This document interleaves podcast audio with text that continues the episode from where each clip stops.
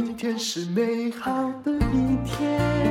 欢迎收听人生实用商学院。之前我们讲到了行销的第三个底层逻辑，也就是说，你一定啊要长得好看，人家才愿意选择你第一次。就消费者而言，然后呢，如果愿意选你第二次，或者是每一次，就要好用、好吃和好玩，标准更高一点。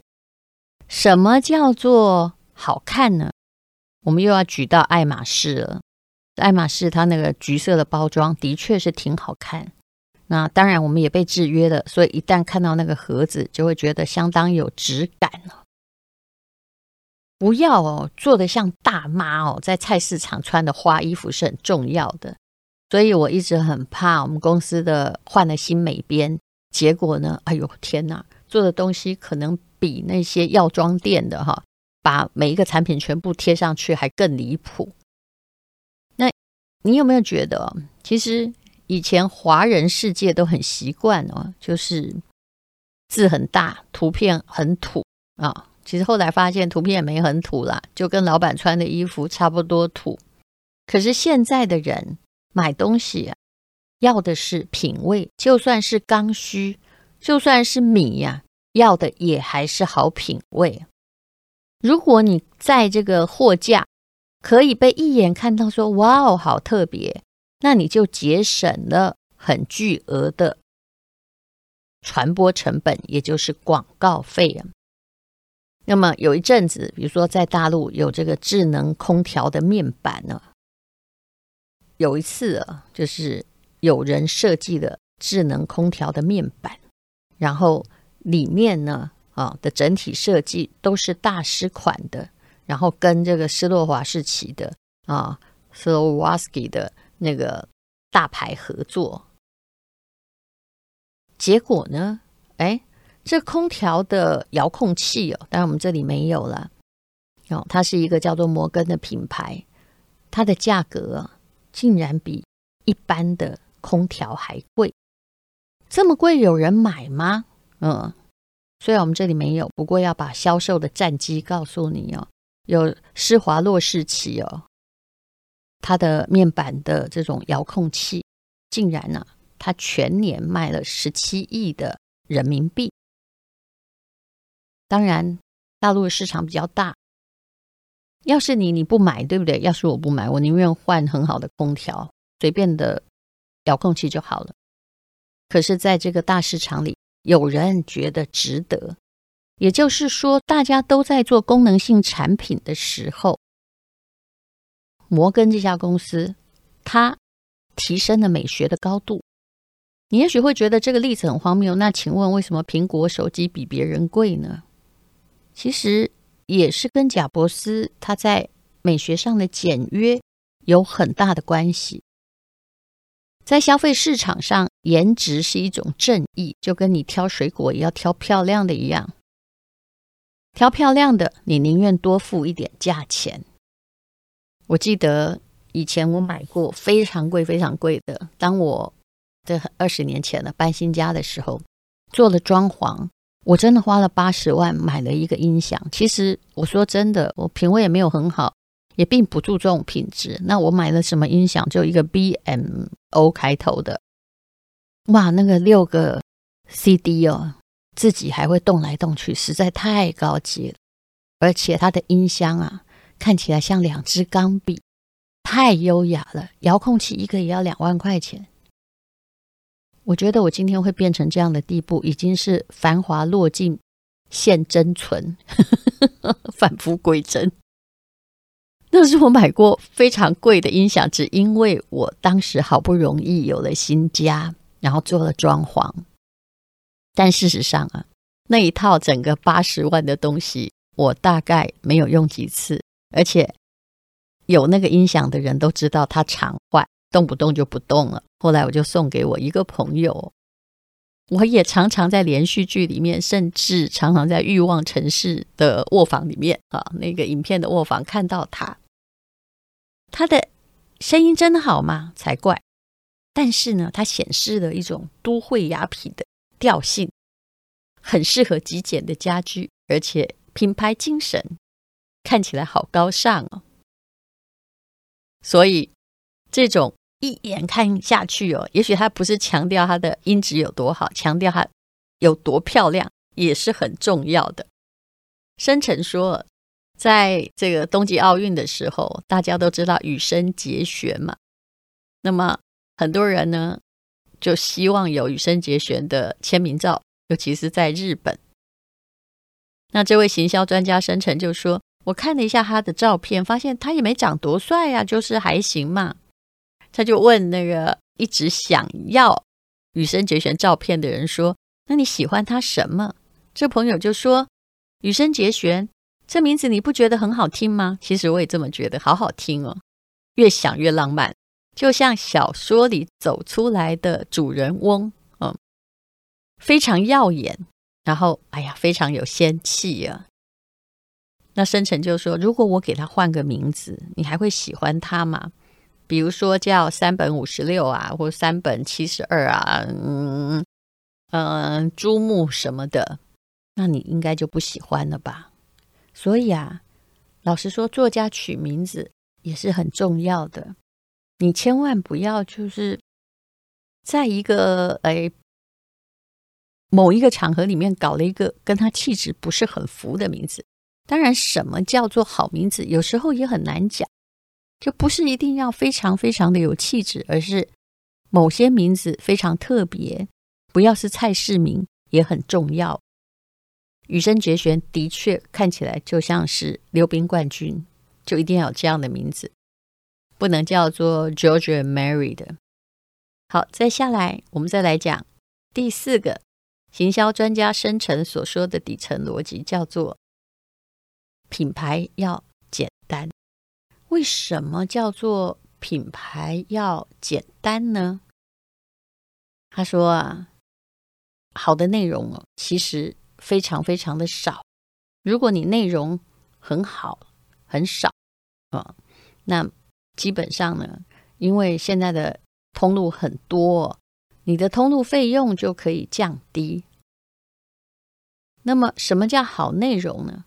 打动人心叫做好内容，也就是是不是可以看完之后哦，你的情绪受到了触动，那这个故事可以让用户哭啊、笑啊、兴奋、有收获，都是好内容。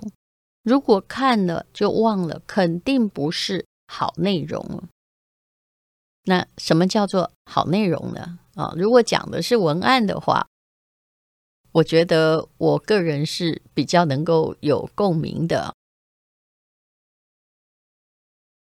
你要很容易的，所谓的简单是很容易的，让别人感觉啊，这就是在写我，会心一笑或者是感动。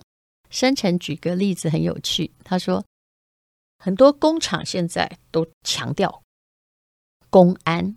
就会写说什么安全生产，人人有责。尤其在大陆，你可以到处看到这些标语，或者是说什么酒后开车危险之类的。你会下意识的想到，哎呀，他在提醒我，说得好，应该不会哦。那有个公司在强调公安的时候是这样写的，他说：“亲爱的同事们，请注意安全。一旦你发生事故，就有人睡你的老婆，打你的孩子，花你的抚恤金。”打工安全为你自己，我看了这个就笑了。这个有用吗？一定有用。你的确至少暂时会比较谨慎一点。如果你能够打动他，让他走过的时候，消费者走过的时候，而不是老板走过的时候，哦，多看几眼，那就是好内容。接下来他讲的这个好内容啊，还分成哦，to B 跟 to C 两方面。To B 就是说，嗯、有些东西它不是卖给消费者，它是公司对公司。那 To C 就是说，它的东西是卖给消费者的，比如说矿泉水，它就是卖给消费者。我们就来讲卖给消费者好了。卖给消费者哦，对你自己的品牌的介绍，千万不要太多。只要是如果是以十来分的话，就一就好了。那么专业背书内容，比如说。品牌的代言人啊，或者是他呃有多大的效用啊？大概就是二。那一比二比七，后面那个最重要的七是什么呢？也就是如果你要卖给一般客户的话，你要大大的强调用户的口碑内容要占到百分之七十。有些公司特别会自己努力的讲自己公司有超棒、好棒，嗯，然后有几十年的历史。其实你搞错了方向哦。消费者最先相信的还是口碑的内容，也就是别人用过到底好不好？怎么说呢？那做广告也是一样啊。比如说大陆有一个叫做蜜雪冰城。他们就是卖这个甜品的跟冰的。他曾经搞过一个活动，也没有花多少钱，达到很好的效果，叫做一杯奶茶换一支舞。如果你在他的店门口跳舞，上传一个叫小红书，那么，哎，你可以哦用这个舞去换奶茶，哎，就变成很多人都觉得好新鲜、好刺激的活动哦。那不是。花了很多钱，可是达到很好的几十万条的宣传效果，就节省了很大的宣传的成本。现在当然很多人会用这个。前不久我还看到一个，就是他也是卖冰的，然后他本来在很多的路边摊里面都有那种冰柜，那冰柜有一个招牌，上面呃写着。就是那有一个雪人，它是白色的。突然呢，他也没花什么广告费，就是哎弄个贴纸，就把那个雪人改成黑色的雪人。哎，大家就开始猜这葫芦里到底在卖什么膏药呢？其实我本来觉得我猜对哦，对，那个雪人变成黑的，是不是要卖巧克力冰棒？结果后来发现他卖的是桑葚的冰棒，也差不了太多。啊！后来大家哦，就引起了你的好奇心，消费者恍然大悟。冰棒呢，也没花什么太多的广告费，也没请什么代言人，人家就成功的做宣传了。好，那我们现在呢，讲第五个行销的底层逻辑，我觉得挺有趣的，大家也听听看。不要挑战客户的基本认知。这个我常常遇到一些错误的商品。比如说，之前我们有一个客户，他的东西明明就是可以助眠的，结果呢，它叫做活力定。我觉得这基本上取错名字要赶快改啊！这挑战了我们的基本认知啊。后来哈，我觉得他们家商品的确不错，但后来我在吃活力定的时候，连我都不相信我自己睡得着。那什么叫做基本的认知呢？比如说红灯区常常会用粉红色的 LED 灯，对不对？那你就会想说这是深色的场所。那如果呢，一个牙医他用粉红色的看板，然后亮那种五颜六色的 LED 灯，那你就看起来不像是一个很震惊的地方。为什么？因为大家对于粉红色的灯有基本上的根深蒂固的认知很难扭转过来。生成说，他有一个客户是做乳制品的，他用专业化的牛栏管理。什么叫牛栏管理？也就是把牛都圈养起来，然后一只一只的来保证牛奶的质量啊。当然看起来牛会比较可怜，对不对？他们本来想要强调他们管理得非常非常好，但是广告公司始终不要让这个变成一个卖点。为什么？因为这不是消费者的买点，消费者潜意识里面不这么认为。他们认为啊，牛应该是在青翠的草原上喝奶。当然，如果牛都是这样放养，就完全没有标准化的运作，对不对？最先进的养殖当然是牛栏式的管理。可是啊，我们的潜意识真的不喜欢呢。如果一定要强制性的。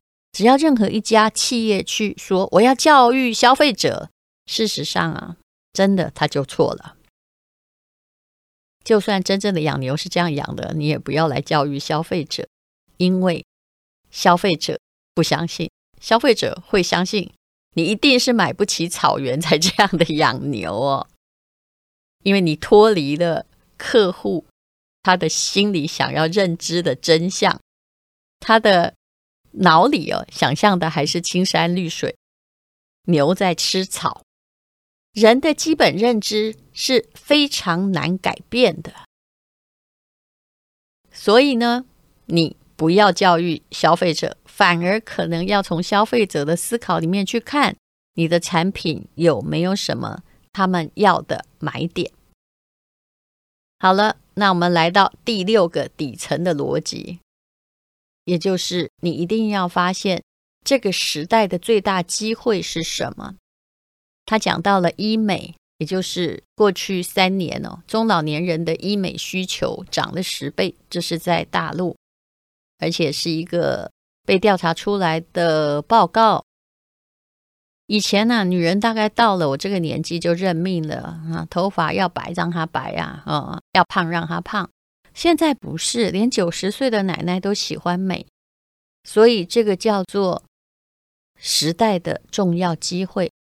不管啊，酸民怎么不喜欢人家去医美啊，都会看人家变好看的，就说：“哎，那一定是最近去医美呀、医美的不错啊，整形的不错。”可是无论如何，整形行业还真的是还挺赚钱的，甚至不止女人呢、啊。哎，你没有发现现在的候选人那个海报越来越好看？因为每一个人都得医美。之前我们就说过了嘛，就是要给你第一次机会，首先你得要好看。除非啊，你就算很有能力，你也要稍微好看。那完，如果你完全不好看，你第一次机会人家都不给你的话，那就没有第二次跟第三次了。所以，让外表好看也是这个时代的最大的机会。刚刚讲了很多机会，谁先发现的机会，谁先往机会走，那么你就有机会了。而且有些时候啊，你的商品的逻辑不要跟它真正的行为场合的逻辑相违背。我也看过一个例子，有人做生日蛋糕，好，他强调是手工哦。其实我想请问你，你买生日蛋糕真心在乎是手工吗？不是，好吃恐怕比较重要吧。而且生日蛋糕，你说手工很好吃，很朴素，有用吗？没有，大部分都是朋友聚餐要买一个。呃，看起来很炫的，让大家可以拍照的蛋糕，如果它能够好吃，那更好。可是好吃始终不是一个第一要求。所以，如果你做生日蛋糕，你在讲什么手工有机，那么你一定是搞错了方向。它可能要炫，反正一个人一年就只生日那一次。其实不止老年人在变，小朋友也在变呢、啊。小朋友现在大概亲子餐厅，所以不断要推陈出新啊！《鬼灭之刃》红的时候就要《鬼灭之刃》啊，《冰雪奇缘》红的时候就要《冰雪奇缘》。他强调的，如果是好吃也还行，但如果就是啊，我健康有机的儿童餐厅，恐怕呃，对真正的顾客没有什么太大的说服力，而且。大人带小孩，其实如果真的要好吃或有机，你可以在家里做啊，在家里吃啊。出来的时候显然不是为了有机跟好吃。我这样讲不是有机和好吃不重要，而是我们遇过太多的厂商，一直都把他自己觉得卖点哦过度强调，但事实上这不是消费者的买点。你要做亲子餐厅，重点是你要吸引小孩。大人喜欢看到小孩很高兴。那么时代还有什么机会呢？比如说宠物的行业，但宠物行业，如果你现在跟人家去争做这个卖宠物的东西，可能就不是很厉害了。在大陆最流行的叫做嗯宠物的殡葬啊。申成说他投资了这个宠物的殡葬业，但是投完就后悔了。他意思是说，当时应该多投一些，因为增长得很快。这些猫啊、狗啊，其实都是家人。那目前的宠物殡葬的确不敷所需，所以呢，你一定要往时代的，就是现在人的想法去，而不要去想说，啊、现在一定不是什么死猫，呃，挂树梢什么。死狗放水流，绝对不要有这个想法。你要跟着这个时代，去抓住它的行销逻辑。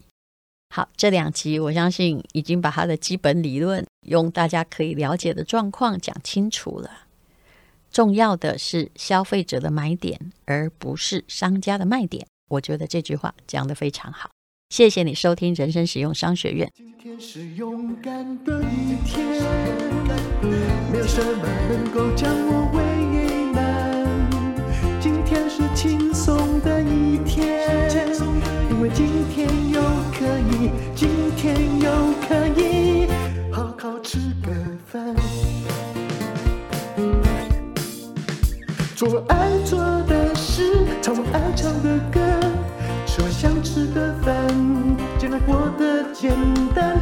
爱做的事，唱我爱唱的歌。吃我想吃的饭，尽量过得简单，尽量过得简单。